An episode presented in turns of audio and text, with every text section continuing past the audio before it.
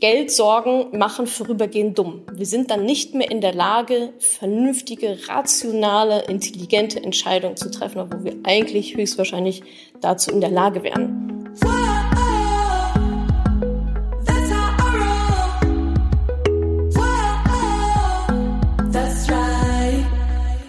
Salut, ihr meine Pendys und ganz herzlich willkommen zu einer neuen Podcast-Folge. Heute hört ihr die Aufzeichnung des Money Talks, zumindest den ersten Teil davon, zum Thema Schulden. Gute Schulden, schlechte Schulden. Und in diesem Money Talk haben wir darüber geredet, was sind eigentlich gute Schulden, was sind schlechte Schulden, wie komme ich aus den Schulden wieder raus. Da erzähle ich euch ganz genau einen Schritteplan und wie verhindere ich, dass ich in die Schulden wieder reinrutsche oder überhaupt Schulden zu machen. Außerdem haben wir uns noch darüber unterhalten, investieren mit Schulden, ja oder nein, ab wann macht es Sinn zu investieren? Und dann habe ich natürlich wie immer noch eure Fragen beantwortet. Zum Beispiel, was mache ich mit meinen Rest BAföG-Schulden, für was ich ganz persönlich einen Kredit aufnehmen würde, ob es sinnvoll ist, einen Kredit für eine Business-Idee aufzunehmen und so weiter und so fort. Also zieht euch auf jeden Fall rein. Das ist jetzt Teil 1. Teil 2 kommt dann in ein paar Tagen. Und falls ihr es noch nicht gemacht habt, meldet euch auf jeden Fall zu meinem Newsletter an unter madamoneypenny.de slash newsletter, denn da wird in den nächsten Tagen, Wochen eine sehr, sehr coole große Neuigkeit verkündet, die für alle auf jeden Fall Festangestellten unter euch definitiv äh, einen Mehrwert bringen wird. Also meldet euch an, madamoneypenny.de slash newsletter, alles kostenlos. Und jetzt erstmal viel Spaß mit dem ersten Teil des Money Talks Gute Schulden, schlechte Schulden. Herzlich willkommen zum Money Talk. Es ist schon wieder der erste Mittwoch im Monat. Ich kann es kaum fassen. Titel dieses Money Talks ist ja, Oberthema ist Schulden und wir reden heute über gute Schulden und schlechte Schulden. Da macht es bei der einen oder anderen vielleicht schon irgendwie Ding im Köpfchen, so, hm, es gibt gute Schulden und es gibt schlechte Schulden. Darum werden wir uns heute kümmern. Einmal kurz, worum, worüber reden wir jetzt in den nächsten, ja, so in der nächsten Stunde ungefähr. Erstens, warum überhaupt? Warum reden wir über Schulden? Warum ist das so ein wichtiges Thema. Dazu werde ich euch ein bisschen Kontext geben. Dann schauen wir uns an, was sind eigentlich gute Schulden und was sind eigentlich schlechte Schulden. Wo ist der Unterschied zwischen diesen beiden?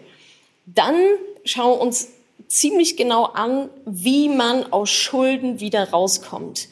Vielleicht haben einige von euch Schulden und da gebe ich euch echt einen Plan an die Hand, ein paar Schritte, so sieben, acht Schritte oder so, wie ihr am besten, am schnellsten aus den Schulden wieder rauskommt und dann direkt danach auch mehr, fast noch oder mindestens genauso wichtig, wie verhindere ich, dass ich Schulden mache? Ja, Prävention ist ja eigentlich mal das, das beste Mittel. Also wie kann ich Schulden am besten umgehen? Wie kann ich mich am besten davor wappnen, überhaupt in diese Schuldenfalle zu tappen? Und dann schauen wir uns noch an, Schulden und investieren, das war eine Frage von euch. Mit welchen Schulden darf ich investieren? Soll ich erst alles, äh, erst meine Schulden komplett abbezahlen, bevor ich investiere?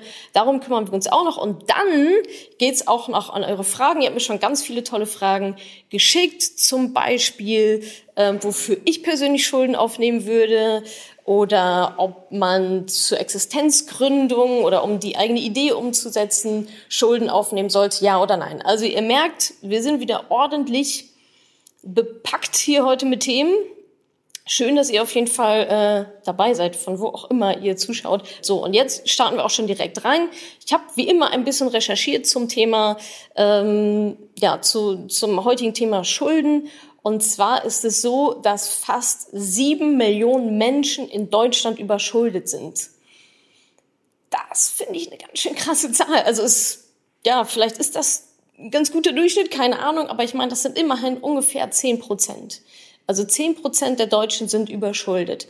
Und ich finde, wenn man das mal an so 10 Prozent ist immer so, naja, gut, ist jetzt viel oder nicht, aber sieben Millionen Menschen in Deutschland sind überschuldet. Das heißt, es ist auf jeden Fall ein Thema da draußen. Schuld sind definitiv ein Thema. Und äh, der Durchschnitt, Durchschnitt an der Verschuldung, Verschuldungsgrad ist ungefähr 30.000 Euro. Also durchschnittlich, wer Schulden hat, hat durchschnittlich so um die 30.000 Euro an Schulden. Die Tendenz ist glücklicherweise sinkend, denn, also das war jetzt eine Zahl aus 2018, da waren es 30.000 Euro Schulden durchschnittlich und 2006, also vor zwölf Jahren, waren es noch 37.000 Euro. Das heißt, die Tendenz stimmt schon mal. Da schreibt schon jemand ganz schön viel. Ja, ich finde das auch. Also 30.000 Euro Schulden ist schon ordentlich. Also das mal so als Kontext, so in der Situation, wie steht's da eigentlich um uns Deutschen? Dann gab es noch einen anderen Aufhänger, ähm, wie ich zu diesem Thema gekommen bin und wie ich auch sensibilisiert wurde für dieses Thema. Ich war letztens mit dem Zug unterwegs und das ist bei mir dann immer so, ich sitze da und hacke irgendwie auf meinem Laptop rum oder ich gucke aus dem, aber manchmal gucke ich aus dem Fenster, die meiste Zeit mache ich halt irgendwas. Und ich saß am Fenster und neben mir saß also so ein junger Typ, keine Ahnung, und dann sah ich nur so aus dem Augen, also Kopfhörer auf, alles irgendwie voll im Tunnel. Und dann sah ich so aus dem Augenwinkel, wie sich so eine junge Frau so rüberbeugte und mich so anguckte und meine Aufmerksamkeit haben wollte. Ich so, wow, okay, ja, hallo auch. Hab meinen Kopfhörer runtergenommen. Und dann sagte sie original zu mir, ich wollte nur mal Danke sagen. Und ich so, okay. Hab natürlich wie immer so gar nichts gecheckt. Äh, ich so, okay, ja, cool bitte? Und ich so, ja, wofür danke? Und dann meinte sie, für schuldenfrei. Und dann habe ich erst gecheckt, dass sie mich, also dass sie mich anscheinend wie erkannt hatte und so weiter. Und war ich so, boah, krass. Und ja, voll toll, irgendwie durch deine Hilfe und durch dieses ganze, durch diese ganze Mindset-Arbeit und Sensibilisierung für dieses Thema Geld und Umgang mit Geld bin ich jetzt zum ersten Mal schuldenfrei. Und das war dann so der Moment, als ich was im Auge hatte, ja, die trockene Luft an den Zügen, so. Ähm, also ja, das, das war wirklich ein super, super schöner Moment. Und da dachte ich auch, so, yo, also so aus den Schulden, also Schulden zu haben und daraus rauszukommen, ist sicherlich etwas, ja, ein, eine unglaubliche Last, die da von einem abfällt. Und deswegen will ich also heute ähm, mal mit euch über das Thema Schulden reden zum Eingang nochmal, ich sage ja Geldsorgen und so weiter. Es ist wirklich mittlerweile bewiesen in verschiedenen Studien und von einer Studie möchte ich euch gleich erzählen, dass Geldsorgen dumm machen. Wie kann das sein? Zumindest vorübergehend. Und das kommt daher, das ist eine Studie beispielsweise in Princeton wurde das untersucht, dass sowas wie Existenzängste oder Geldsorgen, die vereinnahmen unser Gehirn so extrem und unsere Kapazitäten, dass wir nicht mehr klar denken können. Wir haben einfach durch die Sorgen weniger Denkkapazität zur Verfügung. Das habe ich euch ja in diversen Content-Inhalten auch schon mal erzählt oder darauf hingewiesen, wir haben nur so und so viel Energie in uns. Genauso wie wir nur so und so viel Zeit haben, haben wir auch nur so und so viel Energie in uns. Deswegen müssen wir ganz gehörig aufpassen, worauf wir das fokussieren, wie wir unsere Energie einteilen. Und es ist tatsächlich so, dass Geldsorgen, Existenzängste super viel Energie von uns nehmen und unser Gehirn daran hindern, vernünftige Entscheidungen zu treffen. Und ihr merkt schon, da geht so ein Teufelskreis los.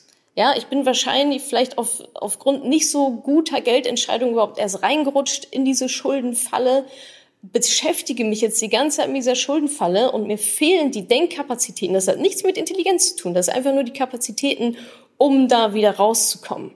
Und da schnappt die, auch die psychologische Falle dann irgendwann einfach nur mal total zu. Und von diesem Experiment wollte ich euch noch kurz erzählen, um das so ein bisschen äh, noch mehr zu verbildlichen. Wie gesagt, das ist eine Studie aus Princeton. Da haben ähm, Untersuchungsmenschen, Experimentleiter, keine Ahnung, sind in ein Einkau Einkaufszentrum gegangen und haben sich ziemlich willkürlich Leute rausgepickt.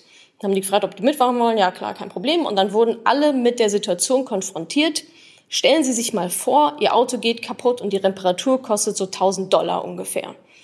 Und in dieser Versuchsgruppe waren eben Menschen, die gut verdient haben und Menschen, die weniger gut verdient haben. Und dann wurden beide Gruppen mit dieser Situation konfrontiert. Denken Sie sich mal bitte da hinein. Auto geht kaputt, kostet 1000 Euro.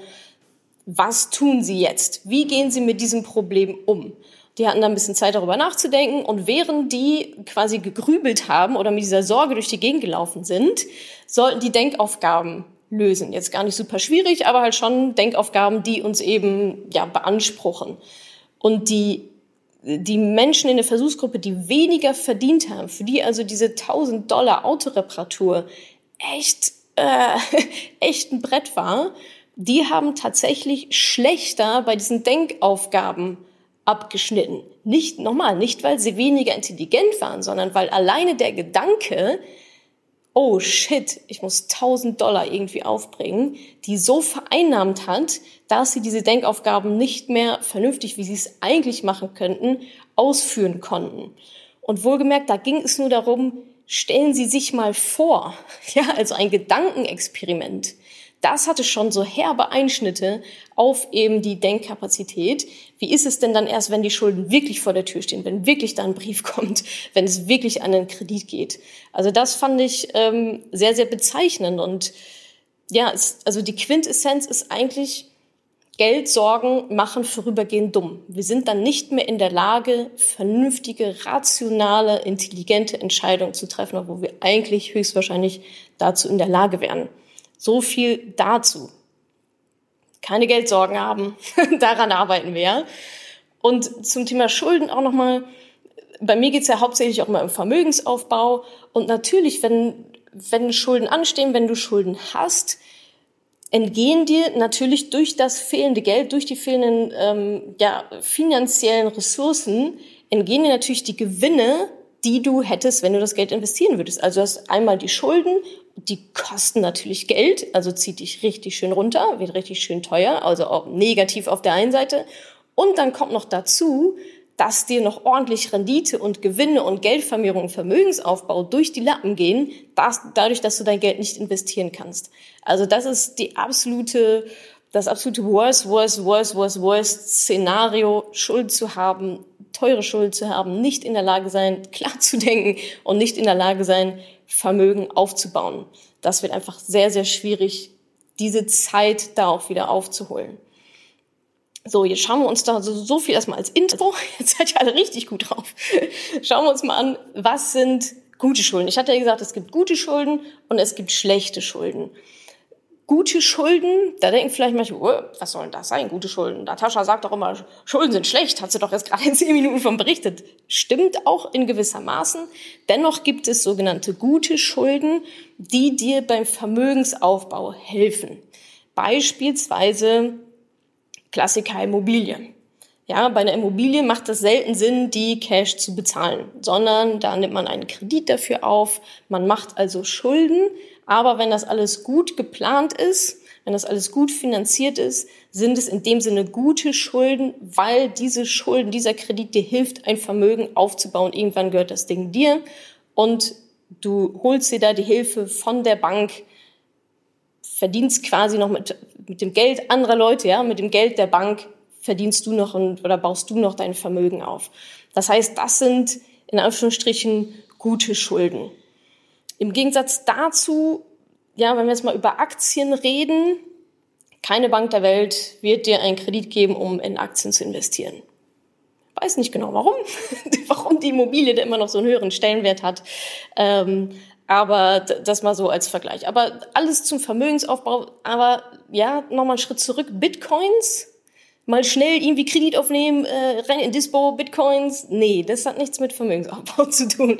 Das ist so ein bisschen, zumindest jetzt, vor zehn Jahren hätte es noch was damit zu tun gehabt, jetzt nicht mehr, jetzt ist so get rich quick. Das machen wir nicht.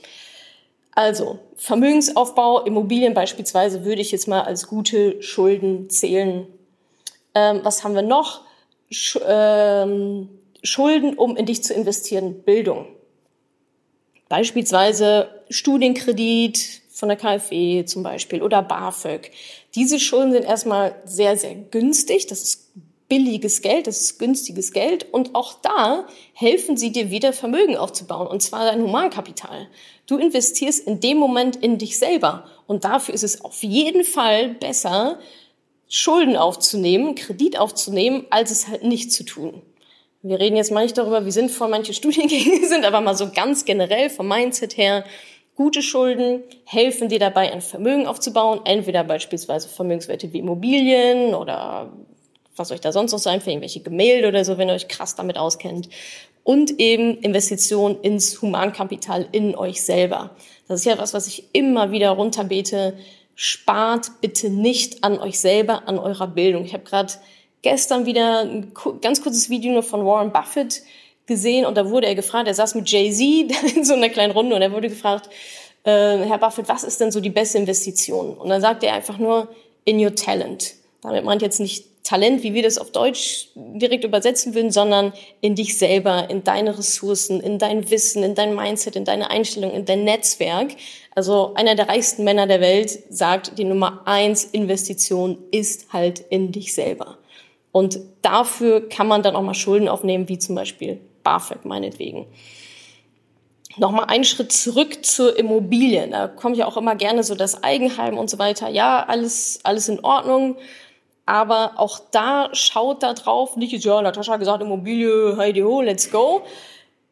Schaut bitte auch bei einer Immobilie da drauf, wie viel Haus könnt ihr euch leisten? Ja, also bei Schulden ist ja auch immer das Thema, kann ich mir das leisten oder nicht? Wie viel kann ich mir leisten? Also da so die Grenze einfach nicht zu überschreiten.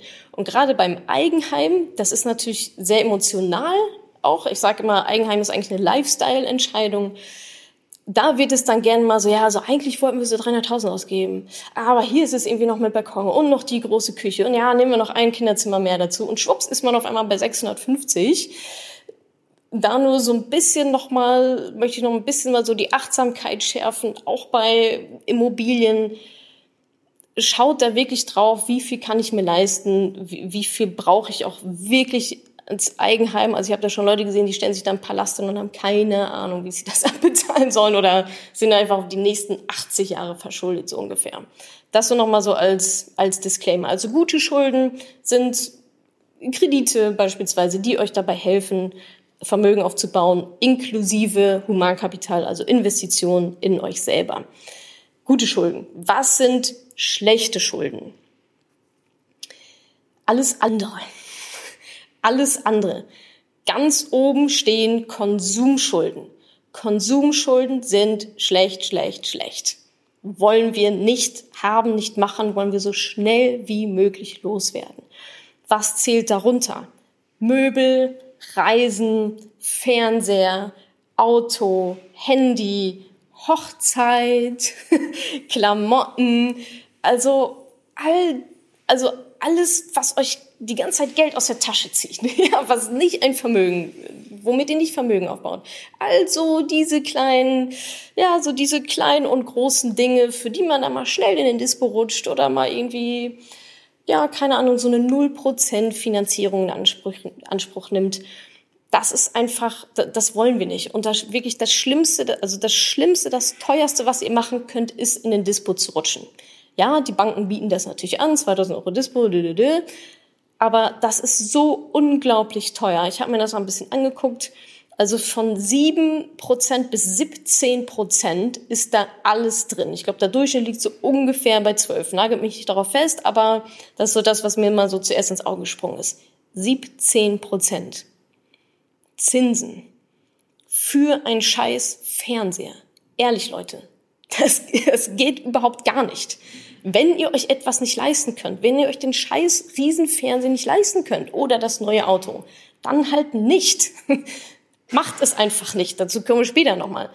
Aber diese, diese Dispo-Falle, das ist wirklich das Allerschlimmste, was euch passieren kann. Also bitte kauft keinen Scheiß. Bitte rutscht nicht in diese Dispo-Geschichte rein. Es ist einfach, es ist einfach unglaublich teuer. 0% Finanzierung hatte ich gerade schon mal so ein bisschen angedeutet das ist, also ich habe ja keine Fernseh, kein Fernseher, deswegen kriege ich auch wenig, wenig Werbung so mit, aber irgendwie kommt es dann doch, doch mal so zu mir, oder ich kenne es auch von früher, diese 0% Finanzierungsangebote von einem Mediamarkt, Saturn, keine Ahnung, wie sie alle heißen. Das ist ja, das ist sehr verlockend. Aber die Downside davon ist, und damit spielen die ja, was meint ihr, warum, dieses, warum es diese 0% Finanzierung gibt? Weil Mediamarkt euch so lieb hat? Nee, natürlich nicht, weil die genau wissen, dass ihr dadurch den teureren Fernseher kauft, weil ihr denkt, oh, naja, 0% Finanzierung, ah, dann nehme ich doch den für 5000 Euro. Lasst euch dann nicht verführen von Werbung, von irgendwelchen Finanzierungsangeboten. 0%, was, was also, das, there is no free lunch, habe ich mal irgendwo gehört. Also, genau wie bei irgendwelchen Vermögensberatern oder so, die alle nichts kosten. Schaut da wirklich, was hat eigentlich der Gegenüber davon, mir eine 0% Finanzierung anzubieten? Das ist ganz viel Psychologie dahinter. Und da tappt man eben schnell in die Falle, auch da wie beim Eigenheim, sich zu übernehmen und zu sagen, na, also wenn das alles nichts kostet, dann äh, nehme ich mal den 5000 Euro Fernseher. Den musst du trotzdem bezahlen. auch wenn es 0% sind. Ja, das ist das Doppelte als 2500 Euro Fernseher. Also da bitte ganz genau hingucken. Seid da reflektiert, gesunder Menschenverstand, Rationalität, versucht da so wenig Emotionen wie möglich reinzugeben in solche Geldentscheidungen. Gerade wenn es so ein bisschen auf der Kippe ist, kann ich mir das leisten oder kann ich mir das nicht leisten. Wie ihr rausfindet, ob ihr euch das leisten könnt, ähm, schauen wir uns später nochmal an. So, angenommen, Falle ist zugeschnappt. Ihr seid dann jetzt leider eine von den sieben Millionen Deutschen da draußen, die Schulden haben und ihr wollt aus den Schulden wieder rauskommen. Da schauen wir uns jetzt mal an, wie das wieder ein Weg sein könnte, um das zu schaffen, um das hinzubekommen. Bevor wir in die einzelnen Schritte geben, noch mal einmal quasi oben drüber das Dach. Wie komme ich aus Schulden wieder raus? Sparen natürlich. Also ohne Sparen funktioniert es nicht. Sparen ist ja oft so ein Hasswort für viele. Ich will mich ja nicht totsparen, ich will keine Opfer bringen. Naja, gut. Super. Wo hat dich das bis jetzt hingebracht? Also, spar, also, wenn ihr gerade kein Geld spart, sparen könnt, dann müsst ihr es irgendwie lernen. Ihr müsst es hinbekommen. Ihr könnt ja nur so viel abknapsen, mit so viel den Kredit abbezahlen, wie viel ihr auch sparen könnt. Es kommt Geld rein, ihr müsst Geld sparen und davon könnt ihr den Kredit abbezahlen. Das ist so, so ist die Mechanik. Je weniger ihr spart, desto weniger könnt ihr logischerweise für den Kredit äh, um den Kredit zurückzubezahlen, investieren. Sparen ist einfach ein Oberthema bei allem, über das wir hier reden. Also freundet euch mit Sparen an. Sparmethoden findet ihr überall, findet ihr auf meinem Blog zu Genüge, findet ihr ähm, im, im Barney Stadt Bochum auf jeden Fall auch ein paar. Genau, da habe ich etliche, etliche Sparmethoden sogar aufgeführt. Da geht es auch viel um Sparen. Was auch immer hilft bei so vielleicht auch emotionalen Abläufen, wo auch ein bisschen die Disziplin eine Rolle spielt, das hilft mir zumindest immer, ist Automatisierung. Also anstatt zu sagen, na ja, ich guck mal so am 17. des Monats, wie viel Geld ich vielleicht so gespart habe, um das dann noch in meinen Kredit zu stecken, auto, versucht es so gut wie möglich zu automatisieren, dass ihr sagt, okay, wie viel muss ich denn, wie viel muss ich denn sparen, um meinen Kredit so schnell wie möglich abzubezahlen? Und dann richtet ihr einen Dauerauftrag ein über diese x Euro. Am ersten des Monats, zack, raus, aus den Augen, aus dem Sinn. Nicht am 25. gucken, ach, wie viel haben wir denn noch übrig? Also versuche euch da selber ein bisschen auszutricksen, indem ihr Dinge automatisiert. Ja, nicht selber machen, einloggen und ne, mal gucken, sondern automatisiert, zack, weg, sodass ihr überhaupt gar nicht mehr null Emotionen da eine Rolle spielen können. Hier schreibt gerade jemand, die 5 Euro äh, Spar-Challenge ist, ist auch sehr gut, ganz genau. Also das ist zum Beispiel eine Sparmethode. Immer wenn ihr Fünfer in die Fingerchen bekommt, wegsparen, wegsparen, wegsparen. Oder mit oder fangt mit 2 Euro Stücken ein oder 1 Euro Stücken, wurscht. Aber auch da ist ja auch so eine Art von Automatisierung im Kopf. Dann macht's immer Klick, oh, 5 Euro Schein muss wegsparen und ihr glaubt gar nicht, wie viel 5 Euro Scheine ihr auf einmal bekommt. Ja, das Universum ist auf eurer Seite. ähm, genau, nochmal zum, zum Thema Sparen auch. Gehaltserhöhung, ja, oder überhaupt Sachen, die, die neu reinkommen, Steuerrückzahlen und keine Ahnung, Gehaltserhöhung. Da kommt übrigens äh, ganz bald auch noch was äh, von mir dazu zum Thema Gehaltserhöhung. Erfahrt ihr zuallererst im Newsletter. Wenn ihr noch nicht für den Newsletter angemeldet seid, ein kurzer, kurzer Werbeblock, äh, meldet euch unbedingt, sobald wie möglich, eigentlich jetzt für den Newsletter an, ist kostenlos und da kommt bald was Großes für euch, was richtig cool ist. Also zum Thema Gehaltserhöhung. Gehaltserhöhung. Wenn ihr eine Gehaltserhöhung bekommt oder nochmal ein 20 von Omi, keine Ahnung, ja, knappst auf jeden Fall 50 Prozent ab. Ich sage ja gar nicht 100 Prozent, aber auf jeden Fall 50 Prozent darf mindestens davon abknapsen und direkt in den Kredit, direkt wegsparen. Vorher seid ihr auch ohne das ausgekommen. Ja, dann wird es jetzt auch möglich sein, 50 Prozent davon nochmal wegzuschieben. Das ist mal so als, als Dach. Und wie könnt ihr da jetzt ganz konkret vorgehen, um eure Schulden loszuwerden? Schritt eins: Wie überall im Leben und es ist so ein bisschen, ist mir aufgefallen, als ich das runtergeschrieben habe, wie Vermögensaufbau, nur ein bisschen andersrum. Aber die Schritte sind die gleichen. Schritt eins: übernimm die Verantwortung. Du hast Schulden gemacht. So ist es. Übernimm dafür die Verantwortung. Ja, vielleicht hat dich da jemand reingequatscht. Ähm, vielleicht hat dich irgendwie jemand dazu gedrängt. Vielleicht hat dich jemand abgezockt. Keine Ahnung. Aber du hast dich abzocken lassen. Du hast dich drängen lassen. Die Verantwortung liegt komplett und ganz allein bei dir. Nicht bei der Freundin, die dich irgendwie rein, reingeredet hat. Nicht beim Staat, nicht bei irgendwelchen Systemen, nicht bei deiner Bank. Die Verantwortung liegt bei dir. Punkt. Das musst du annehmen. Das musst du einfach annehmen, dass es jetzt deine Aufgabe und zwar ganz alleine ist, da wieder rauszukommen. Und das bekommst du auch hin. Und gleich im, im Gegenzug, ja, also die Verantwortung übernehmen, zu sagen, fuck, ich habe Scheiße gebaut. Ja, war jetzt irgendwie nicht so geil. Das anzunehmen und im nächsten Moment aber auch direkt dir zu verzeihen. Ja, das passiert. Shit happens. Lerne daraus. Verzeih dir, sage dir, gut, kacke gelaufen, hab was dabei gelernt, Mund abwischen, weitermachen, Fokus nach vorne die Verantwortung reinholen und dann direkt Fokus nach vorne. Es nützt nichts, dich irgendwie noch zwei, drei Jahre in dein Kämmerlein einzuschließen und zu sagen, wie schlecht doch irgendwie alles ist oder wie doof du doch warst oder dir Vorwürfe zu machen. Darum geht es nicht. Die Verantwortung übernehmen. Ja, du, es liegt jetzt in deiner Hand und dann aber auch direkt verzeih dir, blöd gelaufen, wir gucken jetzt, das ist, was du brauchst. Also nach hinten brauchst du überhaupt nicht mehr gucken, ja, sondern wir gucken jetzt einfach nur noch, voll fokussiert nach vorne. Du brauchst deine ganze Energie für dein nach vorne. Und wie sieht dein nach vorne aus? Punkt eins: Eine Übersicht machen. Bei manchen geht es ja so weit, dass sie Briefe nicht mehr öffnen. Du musst diese Briefe jetzt öffnen, wenn du da einen Stapel rumliegen hast. Jetzt ist der Zeitpunkt. Es ist deine Verantwortung, jetzt aufzuräumen. Also eine Übersicht machen. Schnapp dir alle Rechnungen, alles ungeöffnete, geöffnete Briefe. Schnapp es dir, packe es in einen Ordner. Ein Ordner mit allen Rechnungen obendrauf und das ist dein Objekt. das, das willst du schaffen. Ja, du hast es visuell dann vor dir. Das ist jetzt dein Ordner. Den gilt es abzuarbeiten. Und du wirst sehen, Du kannst die Rechnung irgendwann rüberflippen, rüberflicken, Haken dran machen, auskreuzen, wie auch immer. Da wollen wir hin, dich in diesen Prozess bekommen. Mach dir einen Ordner, wo alles drin ist. Ganz ohne Scham, ganz ohne Emotionen. Einfach nur wegheften. Und dabei machst du am besten die richtig fiesen Sachen nach oben. Und mit fiesen Sachen meine ich die Dispo-Geschichten, die richtig teuren Sachen, weil die wollen wir zuerst abarbeiten. Ja? Und dann wird es nach unten quasi harmloser. Aber die, die größte Scheiße zuerst. Ja, du wirst dich danach super fühlen, weil der Berg ist dann schon mal weg. Ab da wird's dann leichter. Ordner machen von schlimm, das Schlimmste nach oben und äh, dann runter ein bisschen harmloser. Dispo, die teuersten, die teuersten Kredite werden nach oben abgeheftet. So, und dann, wenn du das hast, überträgst du das alles in eine Excel-Tabelle. Ja, du schreibst dir ganz genau auf, das ist die Rechnung, da schulde ich noch so und so viel Geld, ähm, bis, bis, wann, bis wann muss ich das abbezahlt haben und für was ist das jetzt eigentlich gewesen.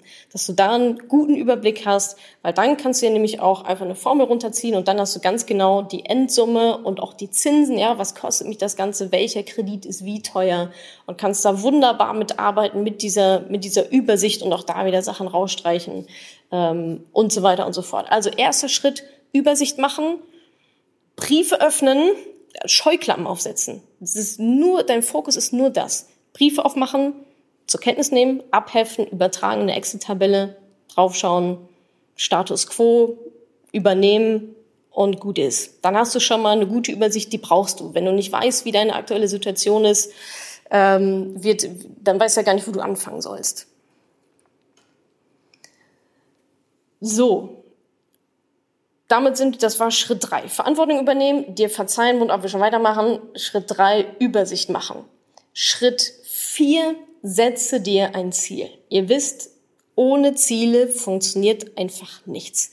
Du brauchst ein Ziel. Dein Ziel ist natürlich Schuldenfreiheit. Ja, schon mal sehr gut. Aber bis wann? Bis wann willst du schuldenfrei sein? Drei Jahre, fünf Jahre, sieben Jahre, zehn Jahre, wie auch immer. Du brauchst ja diesen Timeframe, um dann eben zu gucken, okay, wie viel, was muss ich denn ab jetzt tun, um dieses Ziel zu erreichen? Da sind wir wieder beim Vermögensaufbau, ist ganz schön, weil es genau das gleiche, nur in die andere Richtung. Was ist mein Ziel, wo will ich hin? Und was muss ich ab jetzt tun, ab jetzt heute tun, um in drei Jahren, fünf Jahren dieses Ziel zu erreichen. Und da kannst du einfach rückwärts rechnen. Ja, du hast ja dann jetzt diese wunderschöne Übersicht. Du siehst genau, okay, das ist mein, mein Schuldenberg. In drei Jahren will ich davon runter sein. Das heißt, ich muss jetzt pro Monat so und so viel Euro zur Seite legen, in den Kredit rein. Vielleicht als Sondertilgung, sprich da, ähm, sprich da mit deiner Bank, schau, ob du Sondertilgungsoptionen hast. Sondertilgung ist eben, dass du ähm, mehr Geld oder zwischendurch auch nochmal Geld reinschießen kannst, anders als es in deinen Konditionen festgelegt ist. Also schau da, ob du diese, diese Möglichkeiten hast. Und 4a sozusagen, committe dich da drauf. Das ist jetzt dein Ziel. Das ist dein neues Ziel. Das ist dein Fokus. Deine Priorität überhaupt ist, diesen, diese Schulden abzubezahlen und zwar in dem, in dem Zeithorizont bis zu dem Zeitpunkt, den du dir definierst, weil du bist in der Verantwortung. Und ja, dann ist es nicht dreimal im Jahr Urlaub auf Malle. Dann ist es vielleicht ein verlängertes Wochenende Ostsee, die übrigens wunderschön ist. Da, also alles muss sich dieser Priorität unterordnen das geht jetzt einfach nicht anders. Da musst du jetzt einmal durch. Da ist nichts mit hier noch eine Tasche und da noch Schuhe und da noch irgendwie fein essen gehen und da noch 13 Mal in Urlaub und hier noch irgendwie was Neues und da noch zusätzlich Fitnessstudio. Nein, das gibt es ab jetzt einfach nicht mehr. Du hast ein Ziel, du bist hoffentlich voll darauf committed und alles andere ist sekundär. Da musst du dann jetzt einmal durch. Es ist ja auch, es gibt ja auch Licht am Ende des Horizonts, aber aktuell ist das deine eiserne Priorität, dein absoluter Fokus ist dieser Schuldenabbau. Da musst du dich einfach hart voll committen und schreib das auf. Wer schreibt, der bleibt. Schreib dir dein Ziel auf. Häng es dir irgendwo hin und committe, schreib dir meinetwegen eine Selbstverpflichtung. Ja, ich verpflichte mich bis zum Datum so und so, meine Schulden von X komplett abgebaut zu haben. Häng es dir an die Wand. Und immer wenn es darum geht, irgendeine Entscheidung zu treffen, dann schaust du dahin und denkst dir, nee, ich gehe heute Abend nicht saufen, weil ich habe ein anderes Ziel. Ich muss irgendwie meine Schulden loswerden. Mit Fokus und Disziplin funktioniert das. Schritt fünf: einen Rückzahlungsplan erstellen. Hatte ich gerade schon kurz angedeutet. Schau wirklich genau, ja, das ist mein Schuldenberg, da will ich in den Jahren bis zum Jahr XY hin, wie viel muss ich jetzt pro Monat, pro Jahr tilgen, um so schnell wie möglich dahin zu kommen, um mein Ziel zu erreichen. Das rechnest du dir, ist eigentlich relativ simpel, das rechnest du dir dann aus und weißt so ganz genau, okay, ich muss ab jetzt jeden Monat 100 Euro nochmal zusätzlich sparen. Dauerauftrag, zack, weg damit. Wenn da eine Zahl rauskommt, die vollkommen utopisch für dich ist, musst du vielleicht an deinem Zielzeitpunkt nochmal drehen, dass du sagst, okay, Vielleicht ist es einfach nicht möglich, es in drei Jahren zu schaffen. Vielleicht brauche ich dreieinhalb, vielleicht brauche ich vier. Da musst du so ein bisschen mit den Variablen spielen. Aber auch da würde ich dich challengen, da schon noch mal reinzugehen und zu überlegen, okay, wie viel ist wirklich, wenn ich mich jetzt mal wirklich auf den Arsch setze, wie viel ist dann wirklich möglich?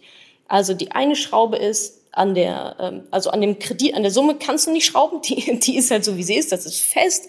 Du kannst am Zeithorizont schrauben, du kannst an, am Sparen ist eine Variable, ja, wie viel muss ich sparen? Und aber auch eine andere Variable ist, mehr Geld verdienen. Du kannst ja nur so viel sparen, wie reinkommt. Wenn du also den Trichter weiter aufmachst und mehr reinkommt, kannst du am Ende auch mehr sparen. Das ist, ich sage nichts, ich habe nirgendwo gesagt, dass irgendetwas davon einfach ist. Aber wenn du irgendwo die Möglichkeit hast, ein, zusätzliches Einkommen ähm, irgendwie zu generieren, oder ich meine, vielleicht ist es auch ein, eine einmalige Einkommensquelle, indem du sagst, okay, ich rumpel jetzt mal irgendwie echt aus und stelle mich auf den Flohmarkt und bekomme da meine 200 Euro. Also je nachdem, wie deine Lage ist, aber ich würde denken, wahrscheinlich zählt jeder jeder Euro.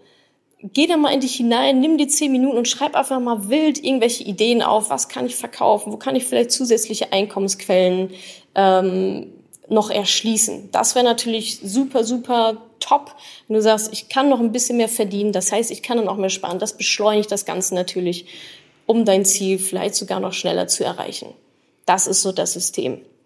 Dann hast du, du hast die Verantwortung übernommen, du hast dir verziehen, wir gucken jetzt nach vorne, du hast eine Übersicht gemacht, Ordner, Excel-Tabelle, du hast dir ein Ziel gesetzt, bis wann willst du schuldenfrei sein, du hast dich hardcore darauf committed, so wie du dich noch nie in deinem Leben auf irgendetwas committed hast und hast einen Rückzahlungsplan für dich erstellt und weißt also ganz genau, wie viel Geld du jetzt sparen musst und hast ein paar Ideen vielleicht schon gebrainstormt oder machst mit deinem Partner, Partnerin, Freundin, keine Ahnung, um dir dann ein paar Ideen zu holen, wo kann ich noch mehr sparen ähm, wo kann ich vielleicht noch ein bisschen zusätzliches Geld verdienen.